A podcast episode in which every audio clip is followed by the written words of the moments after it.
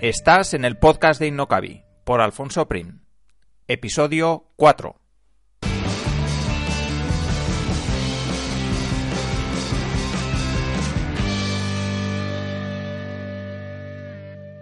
Muy buenos días. Hoy hablamos con Alberto Hurtado, un emprendedor de mente inquieta que no se cansa de idear y lanzar nuevos proyectos al mercado. Es doctor en bioquímica y lleva más de 10 años creando y comercializando productos de alimentación y cosmética tanto online como offline. Además, ha sido formador enseñando a futuros nutricionistas a ver más allá de lo que se enseña en las facultades. Amante del deporte y la salud, como fuente para alcanzar sus objetivos, también es inversor con el ojo siempre preparado para detectar nuevas oportunidades y startups que pueden ser interesantes. Sin ninguna duda, es un gran tipo al que conocí a mediados de 2016 gracias a su proyecto Procade Drinks, con el que colaboró desde entonces tanto en ese como en otros proyectos de los que luego hablaremos. Hoy me gustaría hablar con Albert sobre cómo arrancar un proyecto desde cero con poco presupuesto. Así que, si te parece, Albert, pues te doy la bienvenida. Hola, Alfonso. Nada, encantado, encantado de estar, de estar aquí contigo y con, con tus oyentes. Muy bien, pues muchas gracias. Lo primero que me gustaría es, bueno, yo he hecho una breve introducción de, quién eres, un poco para que las personas que nos están escuchando nos ubiquen, pero sí que me gustaría que te presentes tú y, des algunos datos y lo que quieras contarnos sobre, sobre ti y tu trayectoria.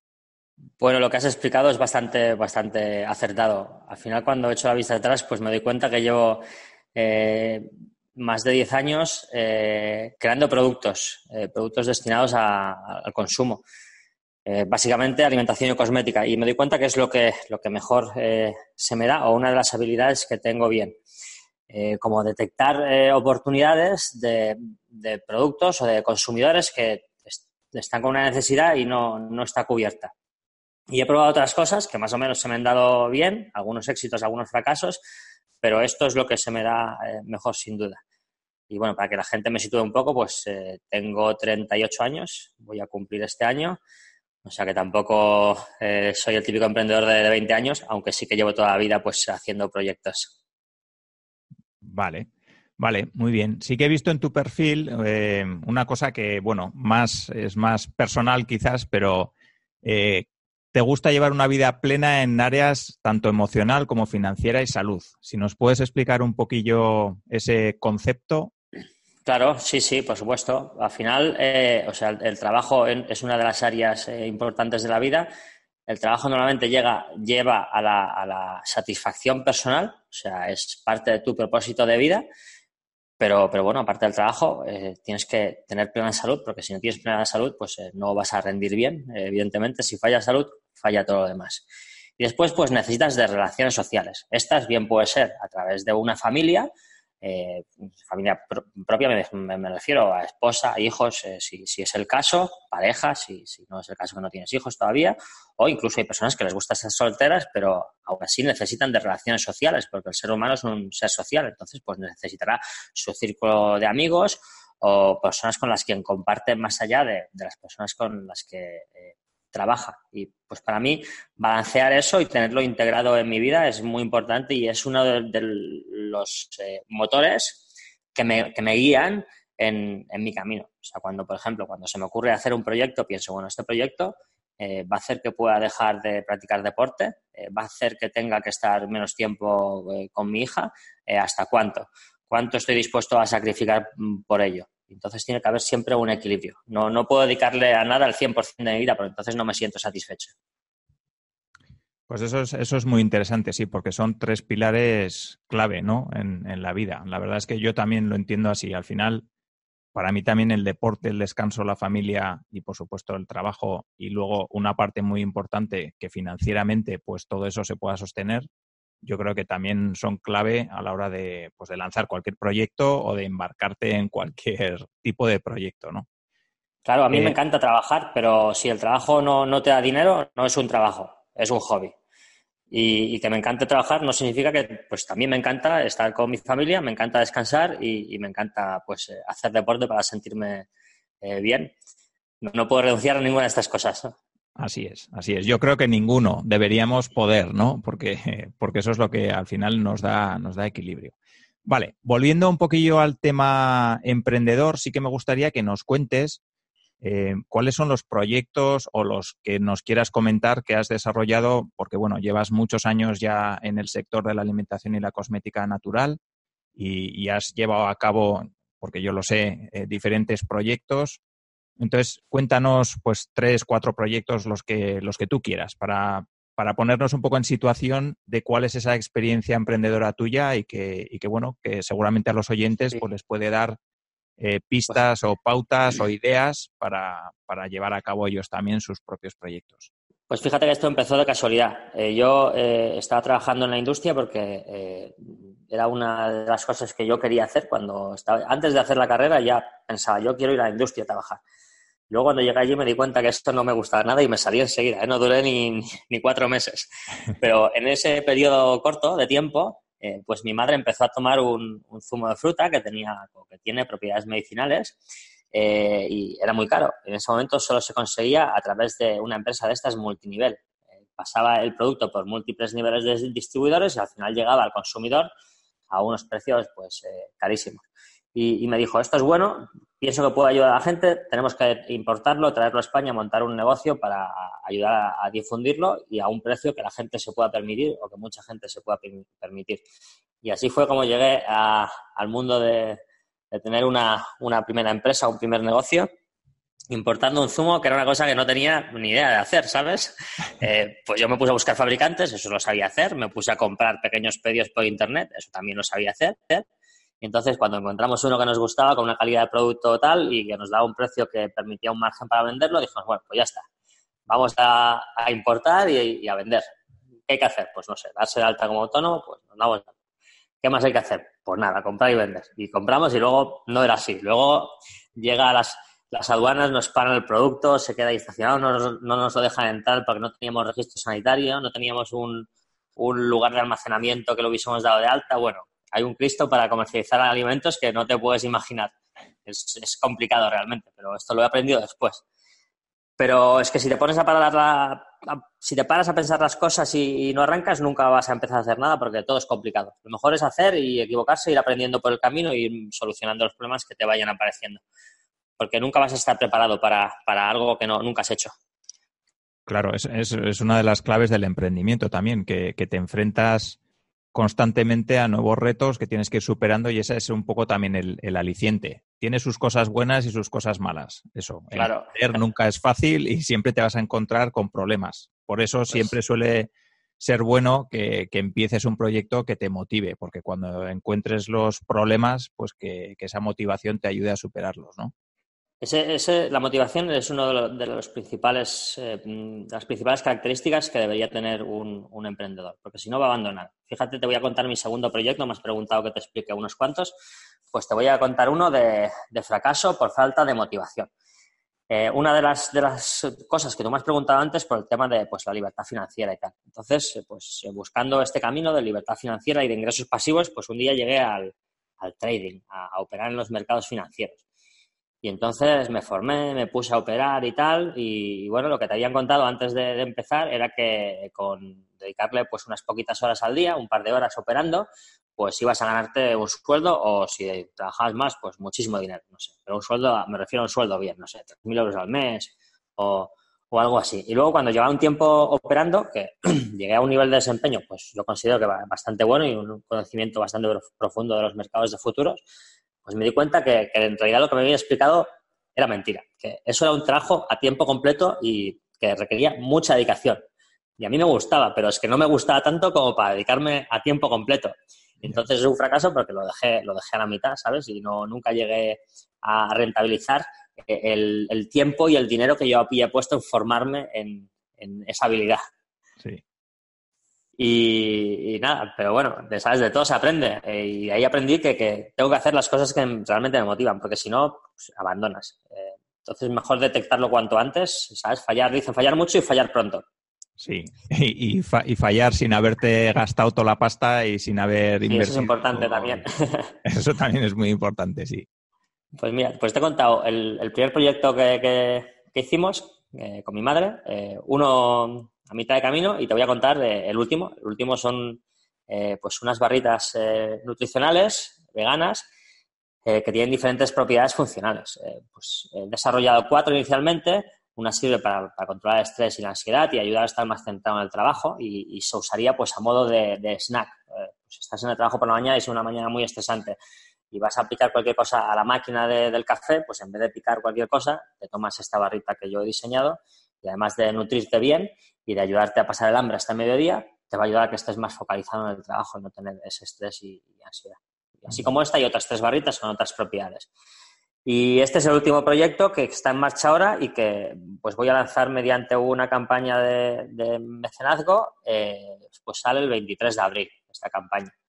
Y, es algo que jamás había hecho en la vida, un, mecenazgo, eh, una, campaña de crowdfunding y no te voy a decir que me aterra, pero sabes que nunca lo había hecho. Entonces, pues bueno, vamos a probar a ver qué pasa. Muy bien. Eh, es lo mismo que me pasa a mí con este podcast y, esta primera entrevista contigo, que, que, a pesar de que nos conocemos desde hace tiempo, pues no deja de ser algo que, que, bueno, enfrentarte a un nuevo reto siempre es algo que, de alguna manera pues te inquieta un poco, ¿no? Pero, pero está muy bien ese espíritu de querer probar cosas nuevas, de querer experimentar y de querer testar. Y en tu caso, pues no haber hecho nunca una campaña de crowdfunding y hacerla por primera vez para este nuevo proyecto, pues creo que te va a dar una serie de, de experiencias y, bueno, pues alicientes que también creo que son muy interesantes final está bien, sí. O sea, si sale bien, pues será una gran alegría. Si sale mal, no va a ser una gran tristeza, porque a lo mejor significará que tengo que rehacer el proyecto porque no se ha entendido bien o que el producto realmente no tiene demanda y puedo cerrar pronto este, este emprendimiento sin perder mucho, mucho dinero o, sacaré algún otro aprendizaje. Pero bueno, las personas que nos escuchen, eso, que si tienen algo en mente, que, que lo saquen, porque se van a arrepentir más cuando pase el tiempo de lo que no han hecho que de lo que han hecho. Sí, Sí, eso, eso es muy interesante. Y viendo un poco tu trayectoria llena de ideas de negocio, de proyectos que has lanzado, ¿qué consejo darías a esas personas que quizá todavía no tienen una idea para intentar detectar esas, oportunidades que, pues como tú, ¿no? Que, las vas detectando y vas diciendo, ojo, esta, esta me gusta, ¿no? Eh, voy a ver si puedo sacar un proyecto que tenga sentido relacionado con esta idea de negocio. No sé si las detectas o tienes algún método para intentar encontrar esas ideas o simplemente es mantener los ojos abiertos y cuando ves una oportunidad, pues, pues te lanzas? Bueno, en mi caso concreto, yo ideas de negocio tengo siempre, pero te puedo decir que cada día se me ocurre alguna tontería o alguna cosa más, más seria. Ah, te, entiendo, luego, entiendo porque a mí me pasa igual. materializarlo, pues ya no, ¿sabes? Ya no, no lo materializo todo, evidentemente, porque además se me ocurren muchas cosas que, que pienso, mira, esto es un servicio que yo pagaría por él pero es algo que yo nunca montaría porque no me apasiona en realidad, mm, ¿sabes? Eh, si alguien realmente quiere emprender, pues la idea la va a encontrar. Eh, primero lo que tendría que decir es en qué quiere emprender. ¿Quiere emprender dando un servicio o vendiendo productos? Eh, o, ¿sabes? O, creando, mm, no sé, o montando un bar, que al final es una, medio camino un bar entre un servicio y, un producto. Si, si, sabes en qué quieres emprender, va a ser más fácil que a partir de qué pues venga el, cómo. Y el cómo te va a llegar, pues eh, al final detectando eh, necesidades a cubrir, intentando aportar una, solución a esa necesidad. Lo más normal o lo que suele pasarle a muchos emprendedores es que eh, acaban siendo cosas que, ellos ven, que ellos serían clientes de ese producto o servicio, entonces dicen, no existe, nadie me lo está ofreciendo, pues voy a, ofrecerlo yo. Sí. Pero sí que hay métodos. por ejemplo, la gente que se quiere dedicar a, a e-commerce o crear marcas para, para, venta online, pues hay páginas web donde, donde inspirarse en ideas y ver qué están haciendo otras personas en otras partes del mundo y luego a partir de ahí pensar si eso sería, eh, sería exportable al país donde, donde se encuentren. Hay mm. muchas metodologías para emprender. Sí, Vale, eso, eso es muy interesante. Y una vez que tenemos una idea de negocio, imagínate, ¿no? De esas tropecientos millones de ideas de negocio que, que vamos teniendo a lo largo del día. Eh, ¿Qué es lo primero que tiene que tener en cuenta un emprendedor a la hora de arrancar un negocio cuando tiene poco presupuesto? ¿no? Eh, pues lo primero es saber si alguien va a comprar ese producto o servicio. O sea, tienes el qué y necesitas el a quién. Y cuando sabes el a quién y tienes el qué, el cómo va a salir solo. Pero si tienes un producto pero nadie quiere comprarlo, no te sirve para nada. Y si tienes clientes pero no sabes qué ofrecerles, tampoco, tampoco tienes eh, negocio. Entonces, cuando ya saben qué van a ofrecer al mercado, lo que tienen que hacer es ir a buscar ese mercado eh, y decirle, mira, tengo esto en mente, esta idea, mm, ¿qué te parece? ¿Estarías dispuesto a comprármela? Eh, ¿Qué problemas le ves? ¿Entiendes el nombre que he pensado para, para ello? ¿Lo encuentras demasiado caro el, precio que, he pensado? y haciendo eh, preguntas y respuestas, pues va, a dar con, la solución.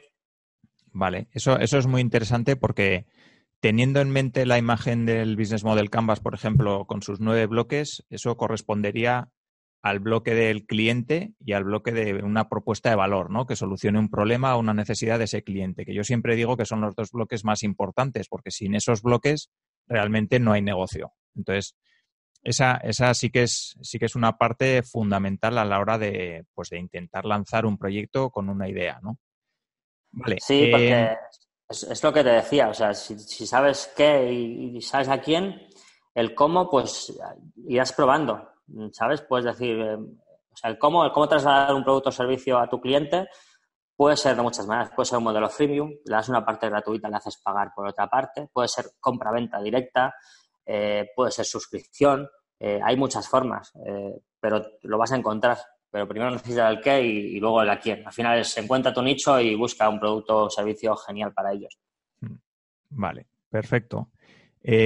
si tuvieras que empezar un nuevo proyecto, bueno, di que en, en, tu nuevo proyecto ya prácticamente has elegido el canal, ¿no? Pero ¿por qué te decantarías para un emprendedor que tiene una idea de negocio o en función de qué empezarías por un canal o en función del otro, de otro. Em, si es un canal, o sea, si tienes una idea de negocio, ¿qué preferirías? ¿El canal online o el canal offline? ¿Empezar con los dos en paralelo? ¿Depende mucho del tipo de producto? Claro, bueno, depende del producto o servicio y de tu capacidad económica. Al final de los recursos que tengas cualquier canal, incluso Internet, que parece que es muy fácil, emprender Internet va a requerir de unos recursos. Si no son económicos, van a ser en tiempo, en el tiempo del emprendedor o del equipo emprendedor. Eh, entonces, en función de, esos recursos, pues eh, vamos a abordar el canal. Imagínate que quieres montar un bar. Pues un bar, pues eh, si lo montas desde, cero, pues ponle que entre alquiler de local y reforma y no sé qué, 50, 60, 70 mil euros más estocarte, más tu, sueldo que no te va a llegar en seis meses, cuenta que van a, necesitar esos recursos. Imagínate que lo que quieres hacer es montar un e-commerce de, lo mismo que se vende en un bar, por ejemplo, de, bebidas, eh, pues por internet. Entonces, lo que vas a necesitar va a ser mucho menos. A lo mejor, pues, ponle montar la plataforma web, hacer un poco publicidad, estocarte mm, y tener previsión para tu sueldo para esos mismos seis meses, pues a lo mejor vas a necesitar pues 15.000 euros. ¿Los tienes? Si los tienes, pues adelante. Si no los tienes, vas a tener que buscar la manera de, encontrarlos antes de, lanzar ese negocio. O puedes buscarte socios financieros o socios que también quieran trabajar. Eh, pues hay que encontrar el camino. Cada negocio es, la verdad es que es muy, muy particular. Entonces habría que analizarlo con cada emprendedor. Vale. Em, volviendo al tema de Snadi, ¿por qué has elegido el crowdfunding para lanzar este último proyecto? ¿Porque era un reto que no habías hecho nunca eh, o, porque has visto que es un canal que puede ser interesante o simplemente porque es una buena manera de testar si esa idea de negocio tiene sentido? Es, un, poco todo, ¿eh? una mezcla de, las tres. Eh, el, crowdfunding es un canal que yo siempre, pues yo, sigo campañas de crowdfunding, he sido mecenas en varias de ellas y bueno, es una forma de validar productos que, me gustaba y sirve muy bien para productos físicos y cosas que estás creando nuevas y en las cuales puedes explicar una historia y transmitirla a las personas que te van a ayudar a hacer esa historia realidad. Entonces yo tenía dos, dos opciones, o hacer una inversión en, estocaje de producto y luego intentar venderlo, o sea, desarrollar un e-commerce, buscar los clientes eh, y demás, o la otra opción era, hagamos un crowdfunding, que significa, vamos a crear primero una comunidad a buscar esos clientes y luego, durante el tiempo de crowdfunding, vamos a intentar venderle los productos. Y, es como el, camino inverso. Y eso te va a demostrar de una forma más económica si, si, pues, si existe mercado para ese producto.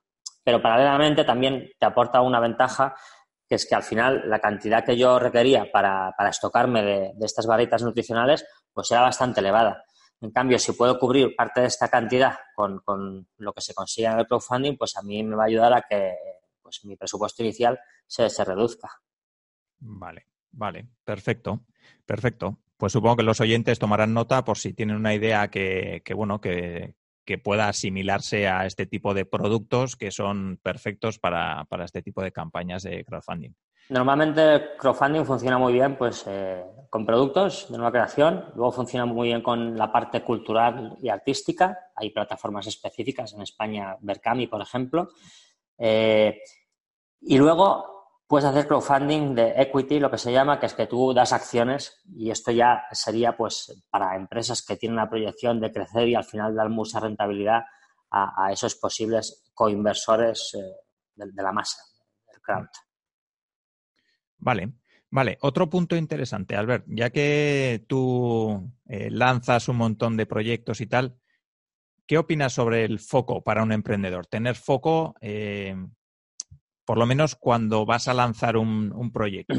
Porque, bueno, los emprendedores, pues muchas veces no tienen la mente, pues un poco dispersa, ¿no? En diferentes, o a, veces ocurre que tienen diferentes ideas de negocio y no saben en cuál centrarse.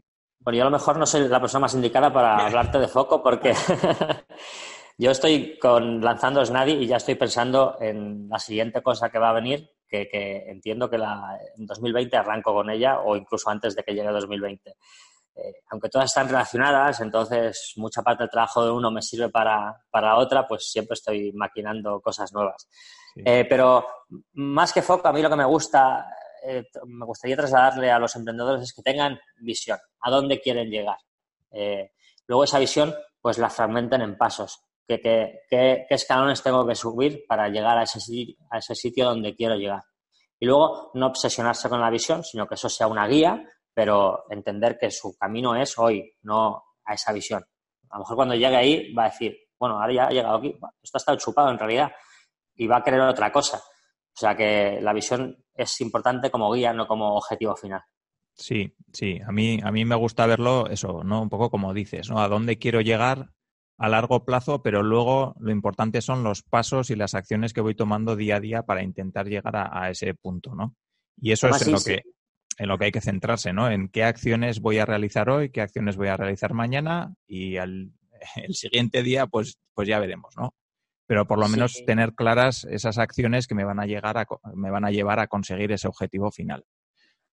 Por un lado es no, no, no mm, eh, esta, esta visión o o sea, intentar querer llegar a otro o compararse con otros, sobre todo, que, que no te frustre, porque siempre va a haber eh, empresas o emprendedores que, desde tu punto de vista, sean mejor que tú. Pero es tu punto de vista. Es posible que a los clientes a los que tú estés sirviendo encuentren que tu producto o servicio es fantástico y no lo cambiarían eh, por nada al mundo. Entonces, que, que, los competidores o tu visión te sirvan de guía para mejorar, pero nunca sea un, una un último lugar al que quieras llegar. Y el otro es el foco en el día a día. La perseverancia es la habilidad más importante de cualquier emprendedor. Pues no abandonar nunca porque al final esto es, un camino duro y largo. No, como decía, no sé si era eh, Woody Allen, ¿no? Me ha, llegado, me ha llevado toda la vida a hacerme rico de la noche a la mañana. Sí. Pues es, es, eso, de la noche a la mañana dices, mira dónde he llegado, pero a lo mejor han pasado cinco o seis años. Ya. Sí, sí, es, es, verdad. Además, las estadísticas ahí están, ¿no? Hay que fracasar varias veces o por lo menos tener, fracasar no sé si es la mejor palabra, pero bueno, por lo menos tener varios intentos fallidos, que eso es algo normal y, que, y que nos pasa a todos. O sea, que nadie se hace rico de la noche a la mañana, si es que ese es el objetivo, ni nadie monta una startup a nivel, eh, que la escala a nivel mundial eh, de la noche a la mañana. O sea, al final todo requiere mucho esfuerzo y también por hilar un poco con la primera parte de esas tres patas, ¿no? Donde tienes la familia, la parte emocional, la parte financiera y luego la parte de, digamos, de, tu vida personal, el deporte, todo eso, ¿no? Al final también hay que, para conseguir cualquier objetivo hay que sacrificar cosas y es importante tener claro qué quieres sacrificar para conseguir qué, ¿no? De alguna manera. Sí, eso se ve mucho en, en la salud, se ve mucho. Eh, las personas que, quieren adelgazar o que quieren mejorar alguna patología que con, alimentación la mejorarían Y, bueno, a mí me pregunta mucho porque, como sabes, pues yo soy, no, me quiero calificar de experto, pero soy un estudioso al, menos de, de, la nutrición y la alimentación saludable.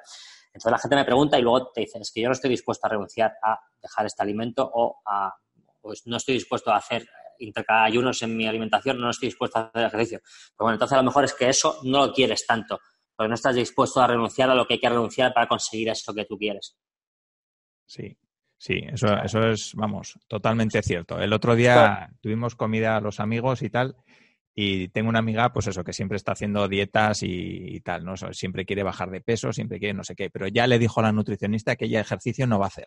Entonces, ya le dijo, búscate la vida, pero yo ejercicio no voy a hacer. Bueno, pues entonces, claro, si quieres tener una buena salud, un punto fundamental es la nutrición, otro punto importante, importantísimo para mí es el deporte y otro punto es descansar, ¿no? Si falla una de las tres, pues mal asunto.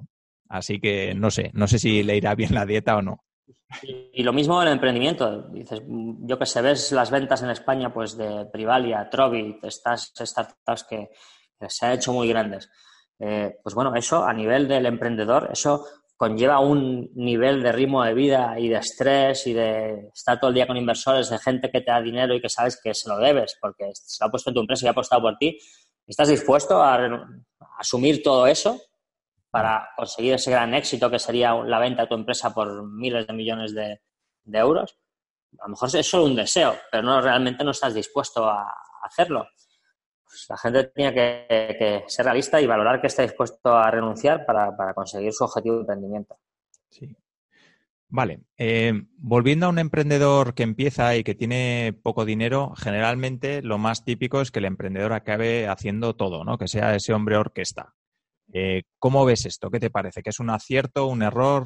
Hombre, cuando tienes muy poco margen de maniobra, pues tampoco te quedan muchas opciones, ¿no? Pero, pero bueno, en tu caso, por ejemplo, ¿cómo, cómo lo trataste cuando empezaste con tu primer? La pregunta es, eh, tú, o sea, tú puedes, haciéndolo tú todo, mm, consigues crecer, pues mientras sea así posible, y, y, lo haces a un nivel de desempeño medianamente bueno, si no tienes otros recursos, debes hacerlo tú.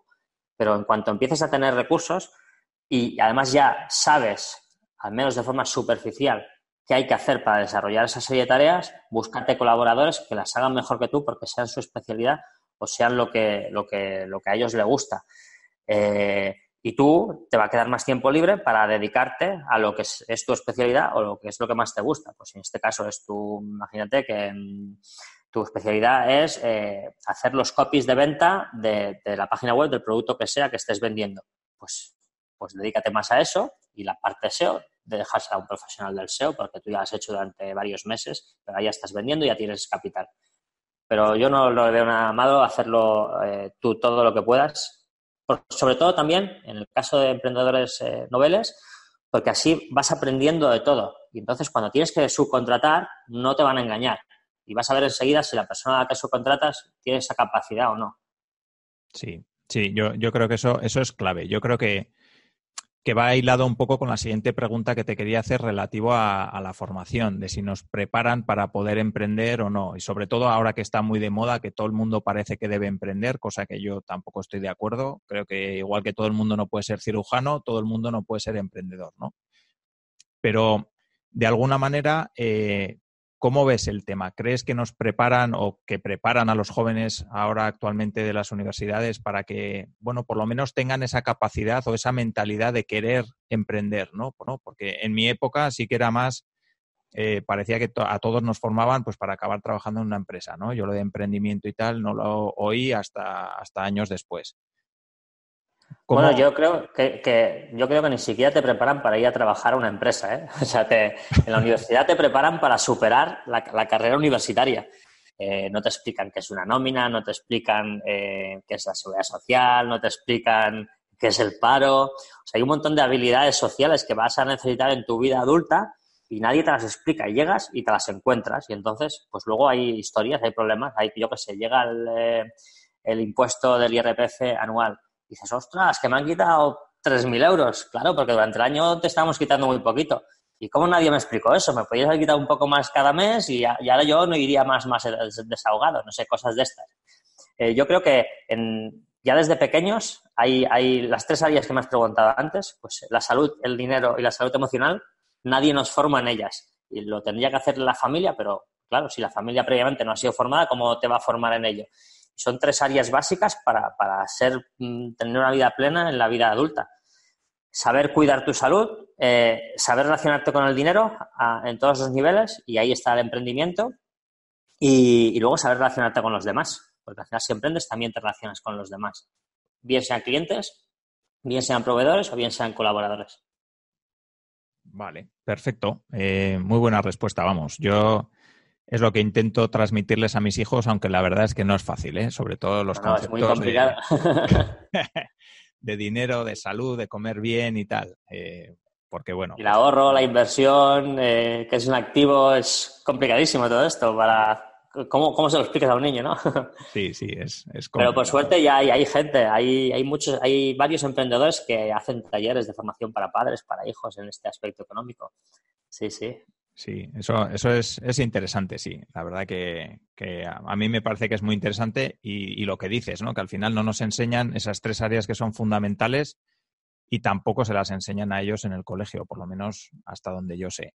Pero bueno, veremos, veremos si, si la educación avanza al nivel que debería para intentar coger a los tiempos o, o sigue estancada, ¿no?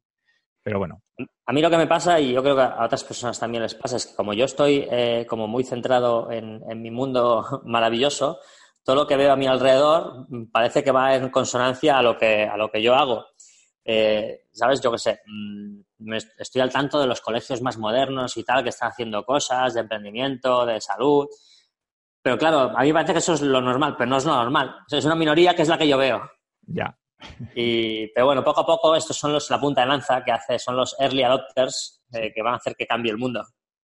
Esperemos, esperemos que cambie para, mejor. Sí, para eso estamos trabajando, ¿no? por, lo menos, por lo menos eso, eso es lo que intentamos. Vale, eh, Albert, vamos a, para que los oyentes, bueno, después de toda esta charla, yo creo que, que, se han dado pinceladas que son muy interesantes, hemos, hemos tratado temas de emprendimiento y tal. Pero sí que, bueno, eh, yo creo que es importante que recopilemos un poco esas claves que nos pueden hacer eh, lanzar un negocio con bajo presupuesto. O sea, cuando tenemos una idea de negocio y no tenemos mucho dinero, bien porque somos jóvenes o, o bien porque venimos de otro emprendimiento que nos ha costado más de lo que nos hubiera gustado y no nos ha salido bien, tenemos poco presupuesto, pero tenemos una idea de negocio. ¿Qué, qué claves crees que son fundamentales para poder llevar a buen puerto ese, ese negocio. claro, vamos a recuperarlas. ¿Qué quiero hacer? Que es la idea de negocio que me has dicho que ya tenemos. ¿A quién se lo voy a vender? Entonces voy a intentar, eh, descubrir con los medios que tengo cómo voy a ejecutar eh, esa, idea de negocio. Si esos medios no son suficientes, entonces buscaré eh, otros medios, bien sea a través de personas o bien a través de medios económicos, que sean suficientes para desarrollar eh, mi idea de negocio. Una vez me, contaba eh, nuestro amigo en común, Matías, de Belitas, me decía, solo hay una diferencia entre un emprendedor con dinero y un emprendedor sin dinero. Es que el emprendedor que no tiene dinero, primero va a tener que buscarlo. sí, esa es buena. sí, sí, al final, o sea, se puede emprender sin dinero, pero hasta cierto punto. Eh, hay un momento que para crecer o escalar o todo requiere una mínima inversión. A lo mejor sin dinero puedes montarte eh, un blog, eh, páginas nicho con enlaces de afiliación, vas a poder vender un infoproducto, que son cosas que dependen única y exclusivamente de tu trabajo. Los puedes hacer con un ordenador y a lo mejor con mil euros que puedas dedicar a pagar dominios, servidores, un poco de inversión en publicidad pero cualquier cosa que requiera producto físico, un poco de stock, un poco de marketing, ya estamos hablando que 5, 6, 7, 10 mil euros son cantidades normales para cualquier negocio. Vale, hilando un poco con esto, eh, ¿cuándo crees que deben entrar los inversores? Eh, yo qué sé, buscar capital riesgo, por ejemplo, o, este tipo de inversión. Eh, hombre, yo lo entiendo. Bueno, te voy a dejar contestar a ti. que para eso eres el invitado. Bueno, al final, eh, o sea, es hasta dónde quieres llevar tu, empresa. Si tú te sientes feliz facturando medio millón de euros y dando empleo a seis personas, por ejemplo, y ves que vas a poder ir creciendo orgánicamente 10% cada año y tal con tus propios recursos y con eso te, sientes feliz, pues no necesitas inversores. Ahora, si de, repente quieres eh, hacer tu negocio muy grande y tal, necesitas mucha entrada de capital, pues por eso se llama capital riesgo, porque es unas personas que bien te conocen o, no y van a apostar su dinero por ti. Pero tienes que tener en cuenta que siempre que cojas dinero, pues estas personas van a querer su retorno de un modo u otro bien con dividendos, bien porque vendas esa parte de la empresa que ahora has vendido ellos, se la vendas a otro. Normalmente lo van a querer en un plazo entre 3 y 10 años eh, a lo máximo. Algunos se ponen más nerviosos antes, algunos eh, pueden aguantar más. Pero bueno, estás hipotecando eh, pues, tu empresa y esa hipoteca hay que devolverla. Eso lo tienes que tener en cuenta. Vale. Vale, ya para cerrar un poco la entrevista, cuando digamos que ya has lanzado esa idea de negocio, ya tienes tu producto en el mercado, ya tienes clientes, ya, bueno, pues ya, ya has cubierto esa primera fase de testeo y ves que la cosa pinta bien, eh, se te abre, digamos, un, un, abanico de posibilidades, ¿no? Entre ellas, eh, o bien subcontratar personas para ampliar tu equipo, o bien contratar personas para que dentro de tu propia estructura, pues, pues bueno, te, ayuden ¿no? a desarrollar esa empresa. Eh, ¿Cómo lo ves? ¿Qué pros y contras ves en cada una de ellas? Y, qué aconsejarías a un emprendedor que está en esa situación? Una cosa es, si ya estás facturando y estás vendiendo y la cosa te va más o menos bien, ¿qué puedes hacer? Puedes hacer dos cosas, crecer o eh, consolidar. Y consolidar significa eh, todo, desde tu packaging, hacerlo mejor, todos los procesos que tienes, eh, mejorarlos, mejorarlos en tiempo, mejorar la atención al cliente, eh, el tiempo de envío, los costes de los envíos, eh, bajar los precios de, tus, de tus suministros, desde el packaging, las materias primas, el proveedor de Internet. y, normalmente son dos cosas que hacerlas al tiempo es muy difícil. O creces o consolidas crecer y consolidar al tiempo es muy complicado porque cuando llega crecimiento normalmente vas improvisando. Eh, o sea que es una decisión que pues, cada emprendedor tendrá que tomar con su negocio, con lo que, con lo que se sienta cómodo. En, mi caso, en el caso de, de Snadi, la, visión que yo tengo, lo que me gustaría hacer es montar una empresa deslocalizada con, colaboradores, bien sean de forma freelance o totalmente contratados eh, que trabajen en exclusiva para mí, pero con plena libertad horaria, que puedan trabajar desde, desde sus domicilios, puedan conciliar su vida, su vida laboral y, familiar y al final trabajen por objetivos y por proyectos. Y si el proyecto ahora es, pues, por ejemplo, después de lanzar las cuatro barritas, se me ocurre lanzar una quinta barrita o un sexto producto o yo qué sé, eh, una gama de, de, suplementos nutricionales que, sean, que se puedan combinar con las barritas, pues que trabajen para ese proyecto y cuando acabemos vemos, vemos eh, cómo seguimos. Eh, es mi objetivo ahora mismo para, este, para este empleo y creo que, que, se, mm, que encaja muy bien en la filosofía de trabajo de, la gente joven, los que tienen un poquito menos que yo, de 35 para abajo, eh, que, quieren ser felices en el, trabajo. Y eso implica que, pues, si les gusta ir a hacer deporte por la mañana, puedan trabajar por la tarde, o si tienen familia y quieren estar con la familia por la tarde, pueden trabajar por la mañana. Y eso exigiendo presencialidad es difícil y si son freelancers eh, o son contratados, pero les das esa, esa libertad, pues a mí me es indiferente. Sí, yo, yo también voy un poco en esa línea y con Innocabi pues también procuro hacer eso. Al final, con la gente con la que trabajo, trabajamos por proyectos. Para proyectos concretos nos juntamos las personas que, que necesitamos y, y, los lanzamos, ¿no? Eh, yo creo que es, sí que es verdad que quizá pueda haber empresas que cuando miren a alguien vean que, o sea, miren a otra empresa o a un, o a un proveedor, eh, puede que, se, que tengan cierto recelo, ¿no? Por esa manera online de trabajar, por decirlo de alguna manera.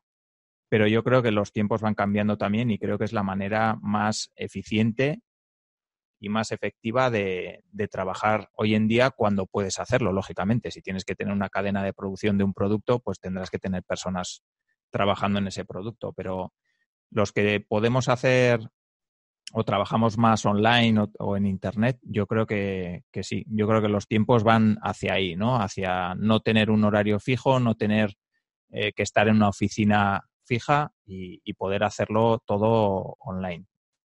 Al final, escuché una entrevista el otro día que, explicaban que los, los eh, ingenieros de, software y tal más cotizados del mundo trabajan por proyectos y cogen los proyectos si les interesa o no y algunos no se saben ni dónde viven, ¿sabes? Los contactan por internet y ya tienen su, su manager además y a lo mejor están en Tailandia o están en Australia disfrutando del mundo y, trabajando desde ahí. Entonces, si lo hacen los más tops del mundo, ¿por qué la gente normal no lo podemos hacer?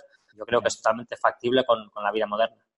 Sí, eh, claro, esto tiene muchos pros, o por lo menos yo le veo muchos, muchas ventajas. Lo que pasa que también es verdad que cuando el proyecto crece y entran diferentes personas, hay que saber manejar bien ese proyecto para que cada persona no, no se disperse, ¿no? De alguna manera y que todos estén alineados. La, coordinación y, bueno, hoy en día es más fácil. Hay muchísimas herramientas online.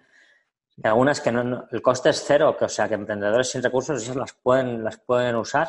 Eh, pues bueno, desde WhatsApp mismo eh, o Telegram, te montas un grupo ahí, por ahí vas compartiendo hasta ya cosas de pago. O sea, hoy en día tenemos herramientas, pero sí es verdad que la coordinación en estos casos es indispensable. Sí. Sí, pues bueno, pues yo creo que, perfecto, Albert. No, yo creo que ya llevamos casi 40 minutos de entrevista. Yo creo que, ha habido cosas muy interesantes. Eh, no sé si se nos ha olvidado algo que quieras comentar, eh, algún proyecto que quieras eh, explicar más o, alguna idea más que quieras transmitir. No, no sé. Yo nada más que, los oyentes te envíen las preguntas que, tengan para que puedas ir haciendo crecer este, este podcast para ayudarles, más que para explicar tus batallitas o mis batallitas. Eh, y pues si alguna vez requieren de, mí, pues encantado de ayudarles. A mí me encanta ayudar a todo el mundo. Vale, pues perfecto. Pues, pues muchísimas gracias, Albert. Eh, para los oyentes que quieran encontrarte, donde, bueno, últimamente ya veo que estás muy activo en LinkedIn. Y... Eh, LinkedIn, eh, Albert Hurtado, y Twitter, eh, arroba Albert pues me van a encontrar. Si no, cualquiera de las empresas, si envían un mail al info, info arroba snadivars.com, info arroba info arroba propolisnatural.es, que son las tres principales empresas que, que gestiono, pues em, también van a poder contactar conmigo. Vale. Pues muchísimas gracias, Albert, por haber estado aquí. Eh, contaré contigo en más ocasiones porque tenemos muchas cosas de las que hablar, eh, muchos proyectos que compartir y, espero, espero que aceptes y que quieras volver al podcast de Innocabi.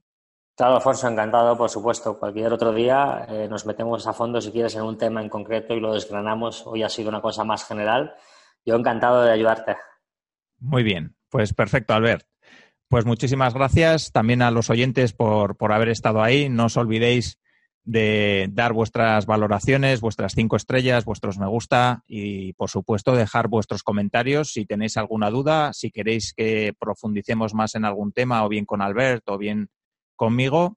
Y cualquier duda que tengáis, podéis eh, enviarme un correo a contacto arroba y, por supuesto, cualquier información adicional sobre emprendimiento, sobre marketing online, la encontráis también en el blog de Innocabi, así como nuestro curso sobre metodología Lean Startup, que es un curso online eh, con más de 40 vídeos y más de 10 horas de formación, que también podéis encontrar en innocabi.com.